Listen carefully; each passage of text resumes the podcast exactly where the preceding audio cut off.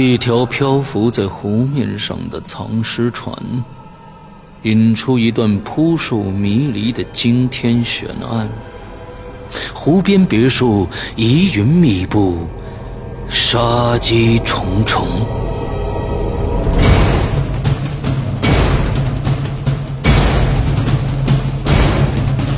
鬼影人间》携手中国著名推理小说家蓝马，打造《鬼影人间》首部中篇推理悬疑音乐剧《湖边别墅的鬼影》。二零一三年三月十五日抽丝剥茧，全球首发。鬼影丛生，魅火舞动，精彩内容尽在《鬼影人间》苹果 APP。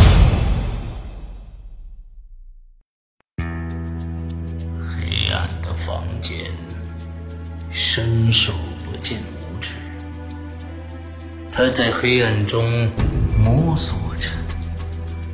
这时，有风吹来，把他的帽子吹到了地上。他低头把帽子捡起来，忽然有人摸了他一下。如果是你，这个故事该如何发展？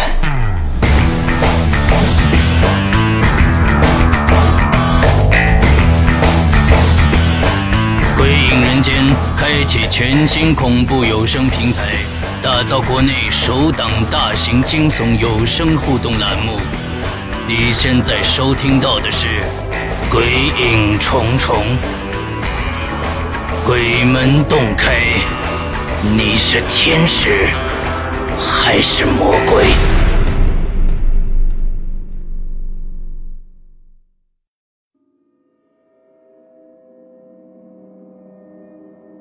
？Hello，大家好，我是伊里，哈哈哈，好久没和大家。说说话，聊聊天了啊！这个，因为好多朋友呢，现在都知道我在上海还在拍着戏啊。然后，其实呢，这个现在已经有很多人啊说抱怨这个一个人的引流言啊有点枯燥乏味。那其实呢，这真的不能怨老刘啊。这个我早就说过，这个一个人做引流言的确是一件挺伤神。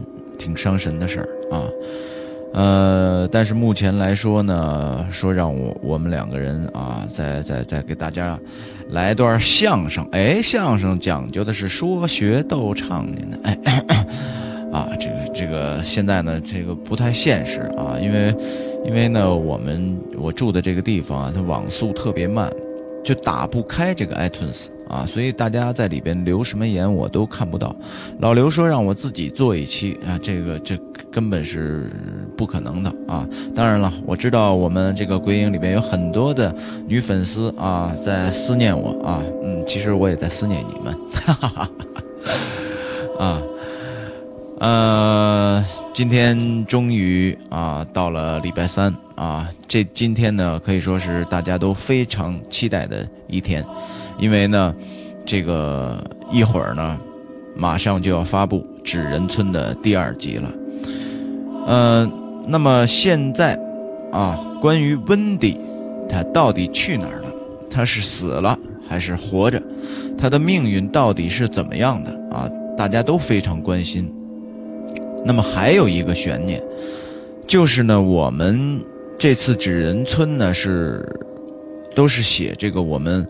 鬼友自己的故事，所以呢，这次我们的投稿的这个热情度啊非常高，啊，这个我们现在一共是啊收到了九封啊续写的这个文章。啊，我可以说呀，篇篇精彩，以至于呢，我和这个胖老刘啊，我们俩这个打电话讨论了多次。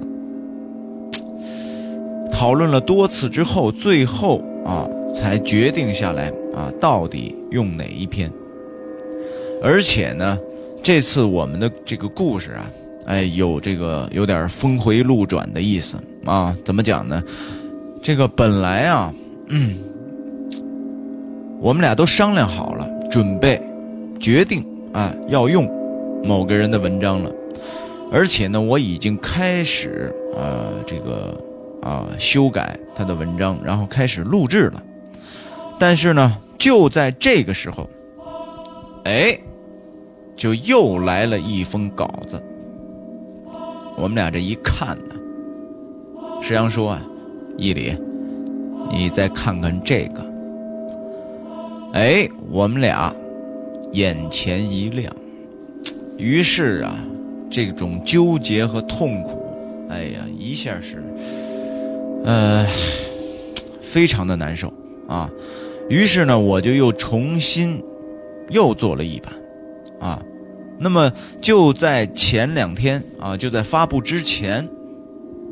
我都没有让施阳去上这个音效啊，因为呢，我们还在犹豫，因为我做了两版啊，还在犹豫到底用哪一版啊，用哪一版之后它发展的故事的这个后续会更有意思啊。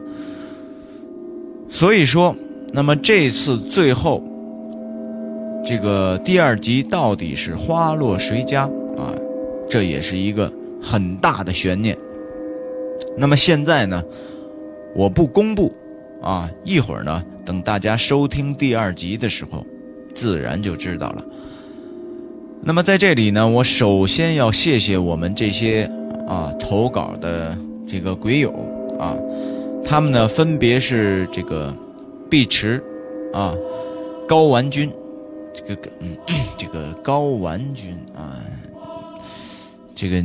呃，很爷们儿是吧？但是这个这这名字啊这，可以啊，很很很不错啊，高丸君，嗯，啊，还有我们的听海啊，莫老大，这个汉江花花啊，这两个人呢，他们两个人是一组啊。这个还有一个可爱的组合叫猫又睡着了组合啊，这个名字是我给起的啊。呃，这个这个组合呢有三个人啊，Z Z Z。啊，我们的这个管理员小帅哥啊，然后呢，这个我们的猫七啊，我们的江南小美女，那没得说啊，那歌唱的别提多迷人了啊，特别好。然后呢，这个还有我们的这个情猫啊，我们的青猫小姑娘啊。这三个人呢是一个组合，叫猫又睡着了啊，这是我给起的啊，怎么样，挺可爱的吧？还有呢，就是我们的小白，啊，呃，繁华，还有呢，这个大家，一共是九篇，啊，那这九篇续写呢，我都仔细的看过，可以说各有各的特点，而且，呃，我可以这么说，有几篇呀。写的是相当的精彩，非常的好，而且我发现呢，这九篇的稿子它的风格各不相同。这个呢，我想，呃，可能和我们这些呃这个鬼友本身的性格啊是有关的，啊，你比如说这个莫老大的啊这一篇，他在最后打扣的时候很出人意料。非常的不错啊，那么至于怎么不错啊，怎么出人意料啊，这个一会儿你们可以到豆瓣小小站上去看看他的文章，嗯，那么还有啊，碧池啊这一稿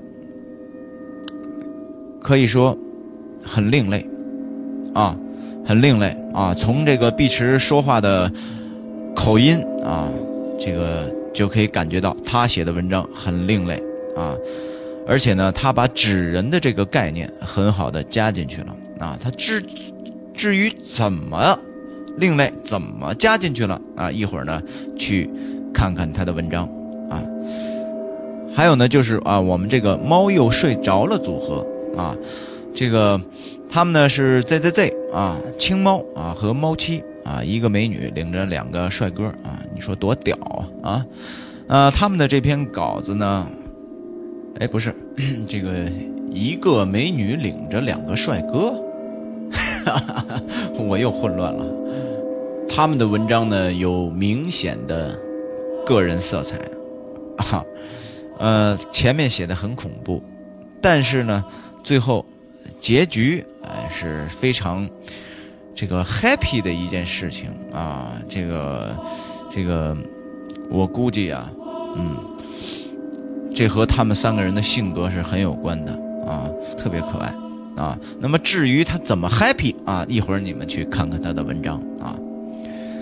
呃，那要说说我们这个发稿人啊，这个大家的这一篇呢，这个大家啊，他这个名字叫大家啊，兄弟啊，我说你这个写这篇啊写的不错啊，但是呢字数啊不够。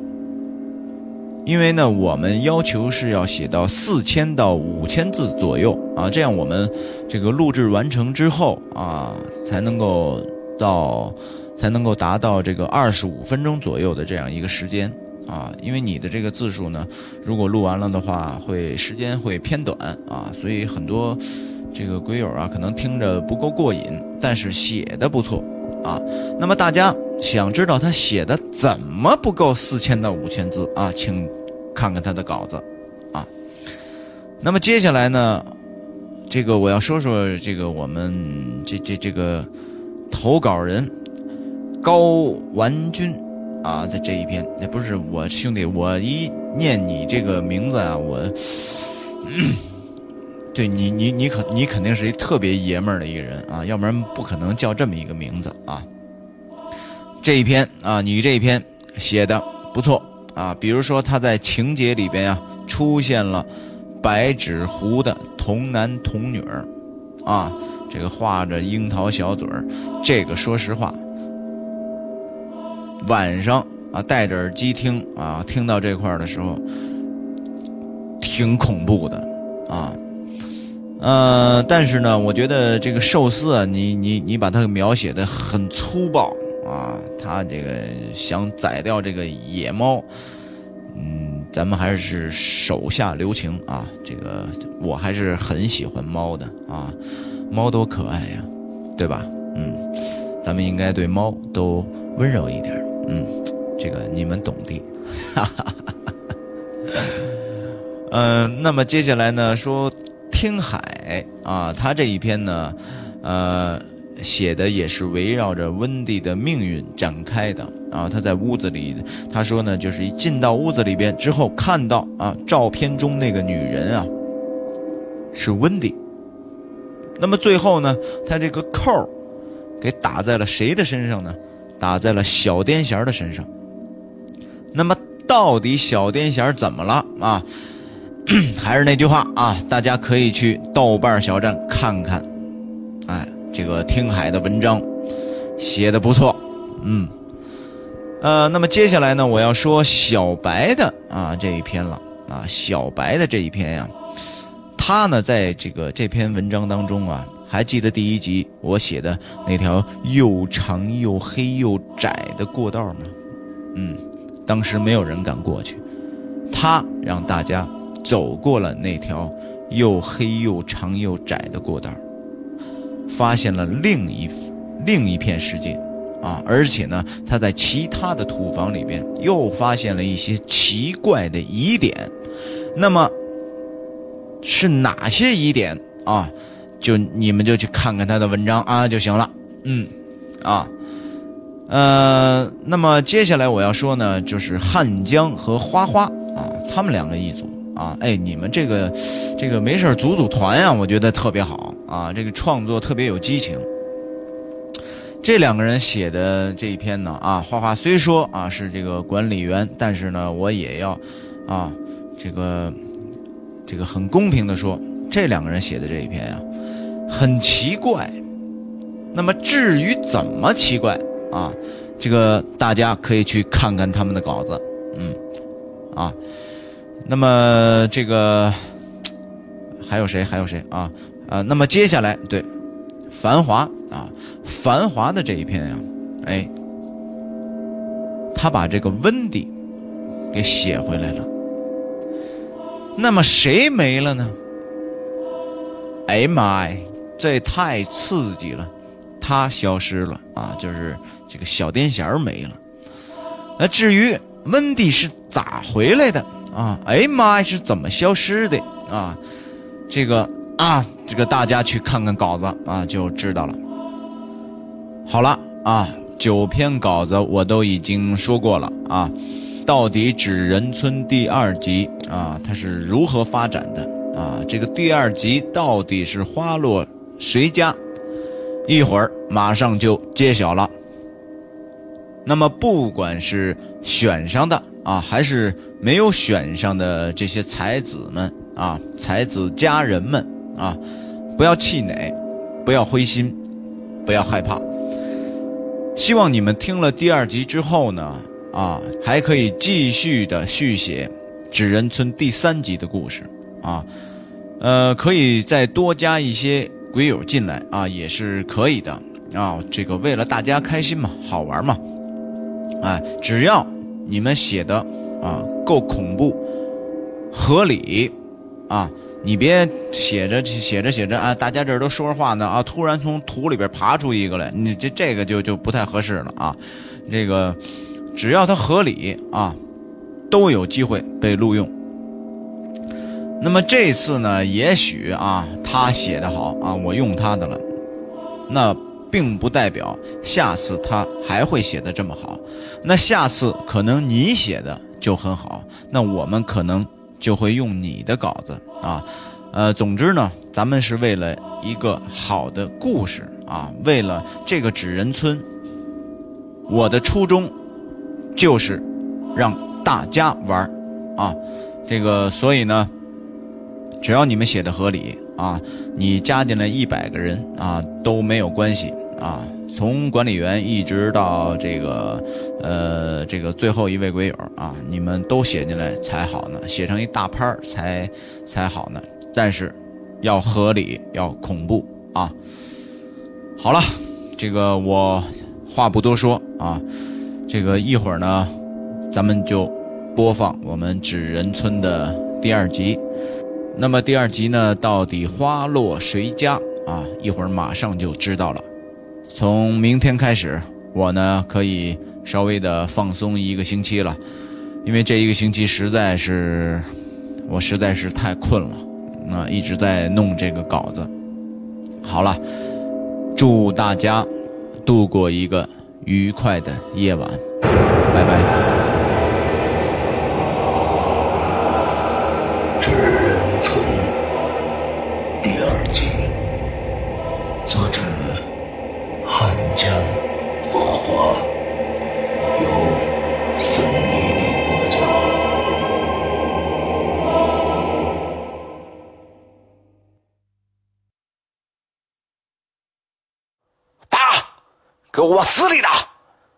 叫你他妈卖假药，俺媳妇吃了你的药死了，你给我偿命！哎呀，大爷大爷，饶命啊饶命啊！小的再也不敢了。看，好过，好了收工，大家辛苦啊。那个大勇，我是孙一礼，收拾一下。现在我们在拍一部电影。导演为了能够拍出电影上的那种质感，他特地一个地方一个地方的寻找，最后选定了这里——陕西省泾阳县附近的一个小村庄。大家都收拾妥当，准备回去休息了。这个时候，巨武苏苏跑了过来，他说：“孙哥。”刚才有一个女的打过电话，她说想要找你拍一个什么电视剧，那个导演姓黄，我刚才把你的电话号码给他了。哦，谢谢啊。累了一整天，全身累得像一滩泥一样。此时，我什么都不想拍，我只想躺在床上睡觉。走在乡村的石子路上。看着这个幽静的小镇，这里没有城市的喧嚣与繁华，到处都是老旧的街道，一切仿佛都停留在过去。恍然间，我想起了我的搭档石阳，这没有我一起做引流言的日子，还不知道他怎么损我呢。等着吧，胖老刘，回到北京，我一定会找你算账的。我们剧组住在老乡的家里，而我和大勇、小云就住在村头的那一家。这家主人是外姓，似乎不是本村人。听说这家以前很穷，今年回来可能是赚了一些钱，新盖了三间瓦房，现在算是村子里条件比较好的了。今天。似乎房东大爷的儿子和媳妇儿都还没有回来。我拖着疲惫的身子一进屋，还没有沾到椅子，电话就响了。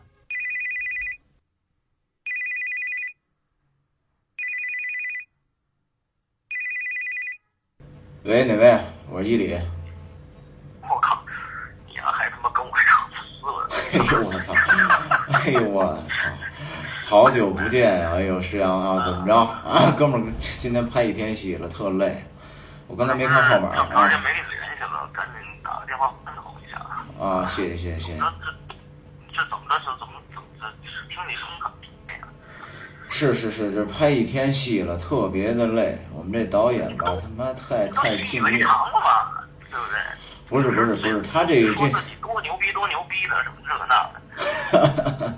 不行，哥们儿现在岁数大了，软了，腰力不好使。哎呀天哪，拍戏还用腰啊？哎呀，是是是，啊，怎么着？什么事儿啊？说个事儿。啊啊跟，你说个事儿，我打电话有个事儿，就是前几天咱们喂，哎喂，信哎信号不好啊，你你你再说一遍啊，我说前几天咱们那 QQ 群呢，啊进来一个叫鬼村的。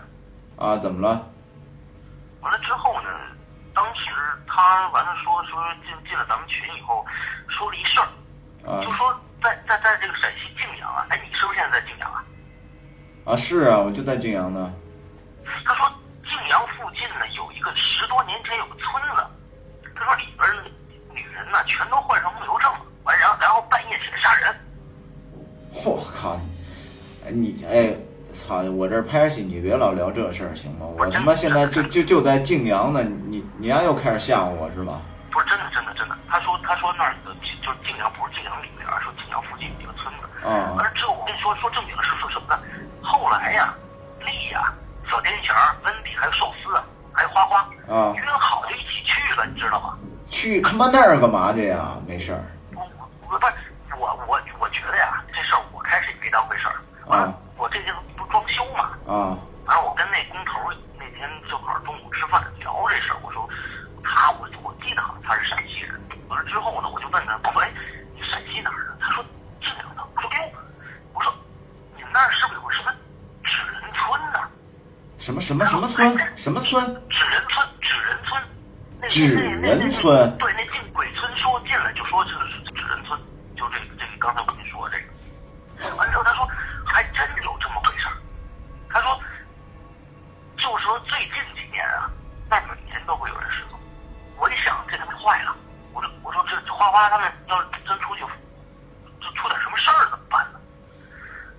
这帮孩子，你上那儿干嘛？你这这赶赶紧给他们打电话，让他们回回来，别别回头出点事儿，麻烦了。我我我能不打吗？我今天早上我我第一件事儿上群赶紧问我我就问他们怎么着的，他们说就是群里剩下人说他们已经上路了，结果我给他们打电话，一个个的哈，要不然不在服务区，要不然就关机。你说这个怎么办？那那什么村呢？就那个什什么鬼村，你联系他呀。对对对，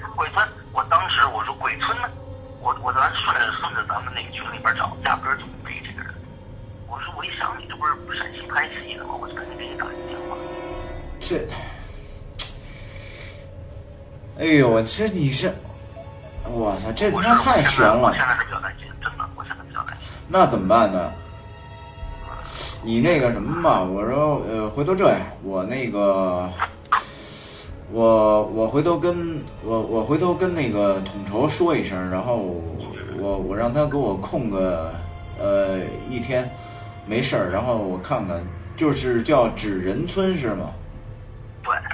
对。那我我我回头正好我不是我不是让你去啊，我我觉得你去也不安全，我操，你这真的悠着点这事儿。他们说纸人村就在泾阳是吗？对，就泾阳附近的一个村子。我我觉得这村子这名字，我觉得都都觉得有点意有点意思，就是说怎么会有人村子叫纸人村呢？我总我操，太恐怖了！但是我们那工头说是真事儿啊，关键是。那我我回头打听一下，完完了我让统筹看看能不能给我避开一天戏，我去那个，应该应该在就在这附近啊，我看看他们，看看能不能碰上他们，让他赶紧回。你说他们这帮孩子上那儿干嘛去？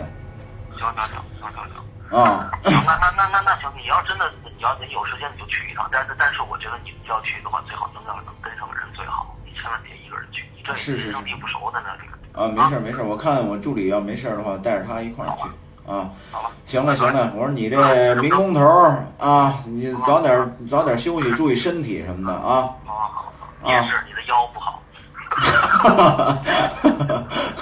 啊，啊，好吧，那就行嘞行嘞，好嘞好嘞，哎，拜拜啊，哎哎。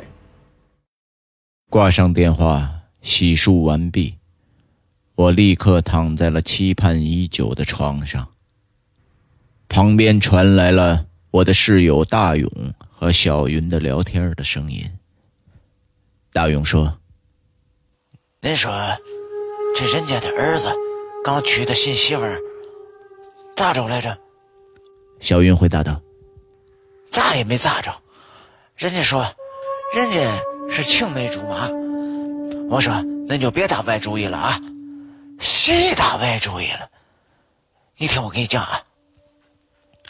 我刚才出去，我看见外边就他们家这个新媳妇儿偷偷摸摸的进了一个小树林没过一会儿，你猜怎么着？嘿嘿，一个男的鬼头鬼脑的也进了那个小树林我就跟外头等着呀。二十分钟吧，这俩人一前一后的走出来了。我看八成是没啥好事儿小云马上问他。真的。那男的长啥样啊？大勇回答道哎呀哎呀，这离得太远，没看清。不过那个男的好像挺壮实的，黑壮黑壮的。哎，你还别说，哎，有点像早上给这房东刷墙的那工人。：“小云回答道。哎，行了行了，甭管闲事，别到处乱窜啊。”大勇接着说哎呀，你说这个破地方，啥意思都没有，连个漂亮的女人都没有。哎，我最近也不知咋的了，我一进这屋子，我头疼。要不，咱俩晚上上水库游泳去得了？：“小云说，啥？干干啥去？游泳？你这这这个天气，你你不怕冷，我还怕冷呢。而而且我也不会游泳啊。再说了，我这上有老下有小的，我回去我还想跟我媳妇睡觉呢。大勇回答道。呸！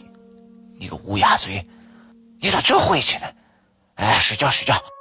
小云来了神儿，他说道你可别不信啊！我听这边的老人讲啊，就这家的儿子，小的时候就是和几个人去那个水库，结果有一个直接没上来，后来捞出来以后，你猜怎么的？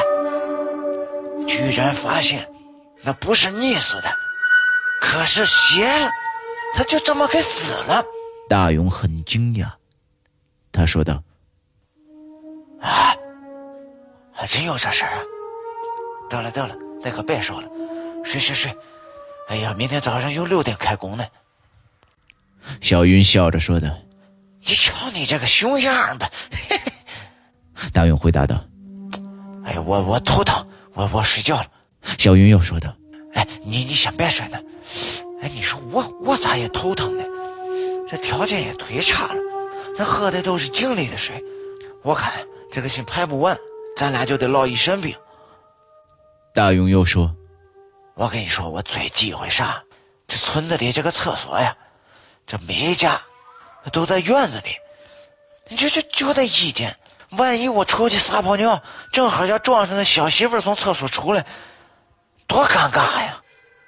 小云回答道。你尴尬个啥呀你？那你不正盼着这个吗？大勇回答道。哎，行行行，我不跟你瞎扯了，睡觉睡觉。听着两个人的闲聊，我的眼皮渐渐的沉重起来。后来在两个人的鼾声中，我不知不觉的就睡过去了。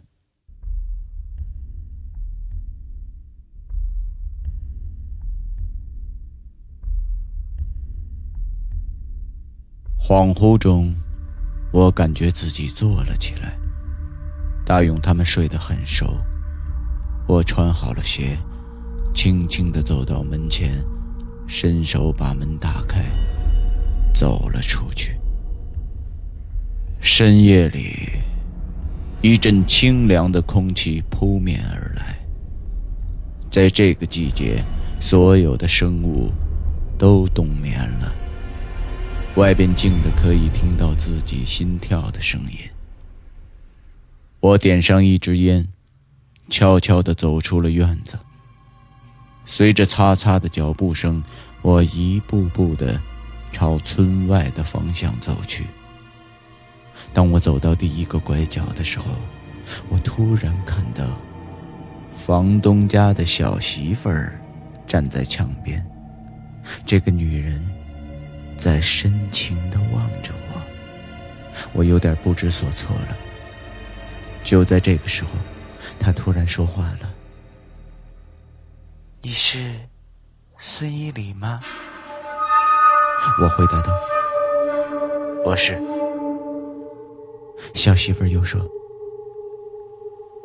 我在这里等你很久了，你把烟掐了，危险，你过来。”过来，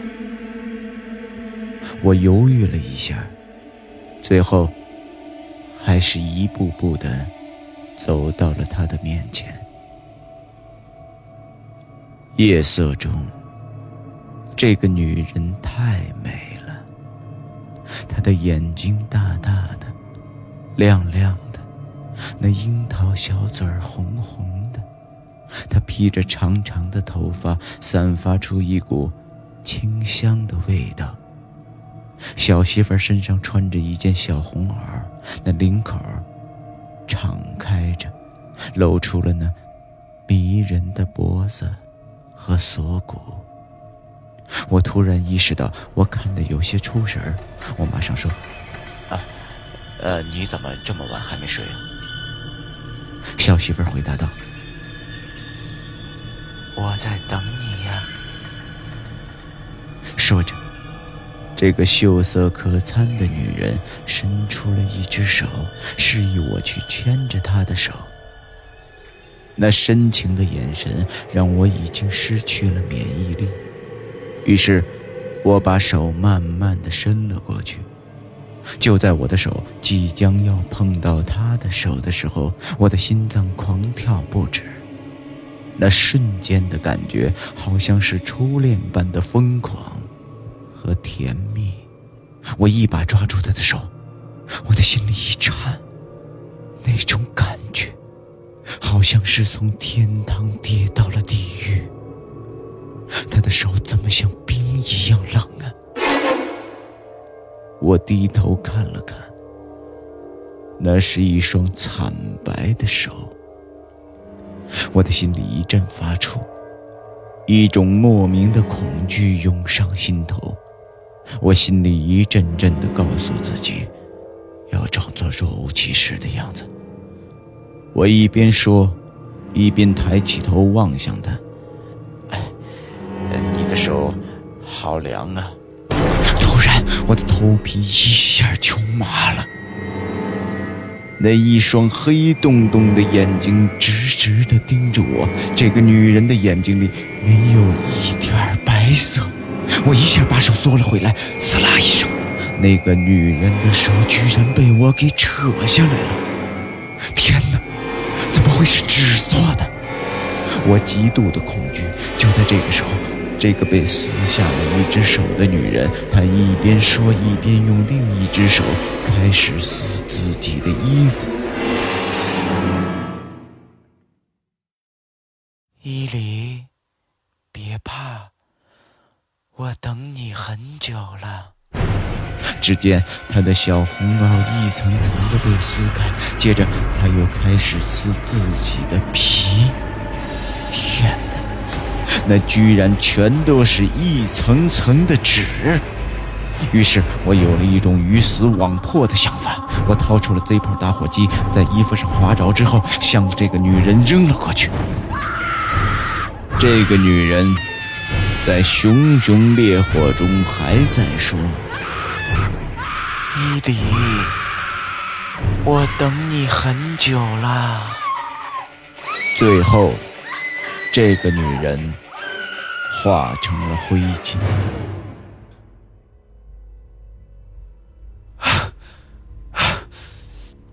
我一下子惊醒了过来，原来是我做了个梦。当我平复好心情之后，看看时间。已经临近中午了，我睡得这么死吗？居然没有人叫醒我。这个时候，我想到石阳昨天晚上跟我说的事情，我赶紧起了床。大勇，大勇，大勇从门外进来。哎，我跟你说啊，今天咱们不拍戏了，为什么？导演呢？大勇说道。这个房东家昨天半夜进土匪了，把他家那个儿子给砍成重伤。哎呀，那个惨呐！这不，今天一大早，这个导演还有工作人员跟这个房东一起把人给送到那个县医院里头去了。这会儿估计到派出所去做笔录了吧？听到大勇的话，我的心里一惊。小媳妇儿不知道去哪儿了。我似乎想到了什么。突然，我又感到我的头隐隐作痛。哎呀，怎么搞的？哎，大勇啊，我一会儿出去一趟，我晚点回来。你等导演回来之后，你帮我跟他说一声。我草草的穿好衣服，顺手抓起一瓶水，拿了几包饼干，就出了门。走了一阵子，我看到路边有几家住户。可是，我问过之后，居然没有人知道这个纸人村。转眼已经是下午了，纸人村真的有这么个地方吗？其中有几家外星的人看我的眼神似乎有点奇怪，但是他们都说不知道有这个地方。可是。我从他们的眼神中，察觉出似乎是有什么蹊跷。当我走到另一头的时候，一个老头正坐在门口抽着旱烟，晒着太阳。我上前去问：“呃，大爷您好，呃，我想问个路，纸人村怎么走啊？”老头看了我一眼，但是他没有回答。这个时候，旁边倒有人说话了：“俺知道，俺知道，嘿嘿。”原来是村里的一个傻子。那傻子抢着说：“你你就一直往前走，走过那个树林就到了。”我看着他手指的那个方向。这个时候，那个老汉站了起来，拿着旁边的竹竿抽了过去，喊了句：“滚，滚到屋里去！”只见那个傻子抱着头，他一下子就溜进了屋子里去。怪了，这全村人都说不知道这个地方，只有这个傻子说他知道。不管那么多了，我朝着傻子指的那个方向走去，心想：不管怎样，先过去看看，也许能发现点什么。本以为很快就能走到的路，也不知道走了多久。路越来越窄，草渐渐的没过了膝盖，渐渐的，我已经分不清方向了。于是我便拿起电话做了个定位。我一摸口袋，哎，居然把电话忘在了宿舍，现在完全迷路了。身上的水也快喝完了，我只能朝着一个方向走，希望我能够找到我的这些鬼友们，或者是出口。随着天色渐渐的暗下来，我看到了一条土路，顺着这条土路望去，我远远的看见了一个村庄的模样。我仅走了几步之后，看到村前有一口井。我口干舌燥地冲了过去，想打一些水上来。可是我走近一看，才知道，这是一口枯井。天色已经开始擦黑了。我朝着井里望去，这井并不深。凭着仅有的一些光线，我看到了井底有一双眼睛，那是一双黑猫的眼睛。那只眼睛发出淡蓝色的光，它那双眼睛似乎能够看穿我的魂魄。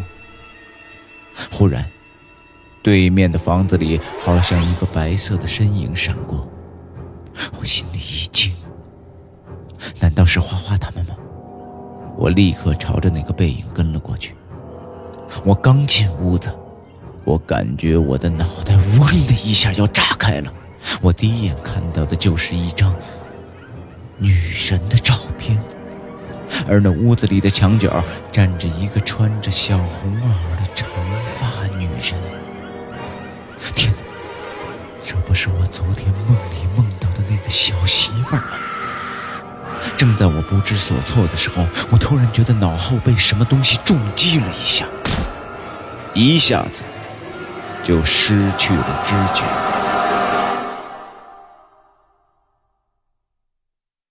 不知道过了多久，我渐渐的苏醒过来，浑身一阵疼痛。我伸手摸了摸我的头，疼痛让我一点一点的清醒过来。我慌忙之中向四周摸索着，突然我的脚下被什么东西绊了一下，我感觉我的手碰到了一个人，我的心一抽，我立刻缩到了一边。通过微弱的光线，我逐渐的看清躺在我身边的是一个女人。这女人似乎很眼熟，于是，我一步一步的向这个女人靠近。我走到她的身边，仔细一看，这不是花花吗？于是。我扶起了花花，我摇了摇她，我试图让她醒过来。我一边摇着她，一边说：“花花，花花。”花花慢慢的睁开了他的双眼。我是伊里，你醒醒，醒醒！丽他们呢？你们怎么来这里了？花花睁开了眼睛，她一下子认出了我，眼泪夺眶而出。花花说：“伊里。”丽他们，丽他们！别哭，别哭！丽他们怎么了？他们全死了。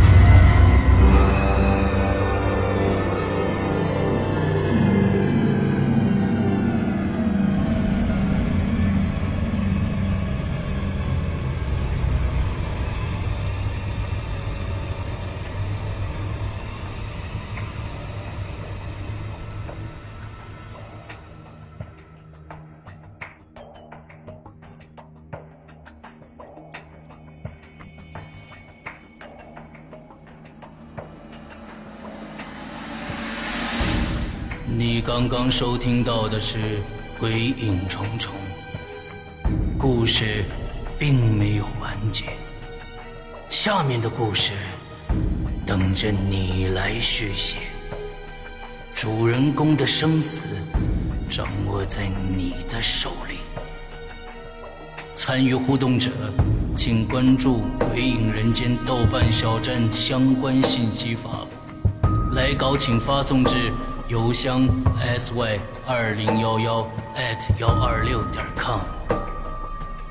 现在拿起笔来，把血。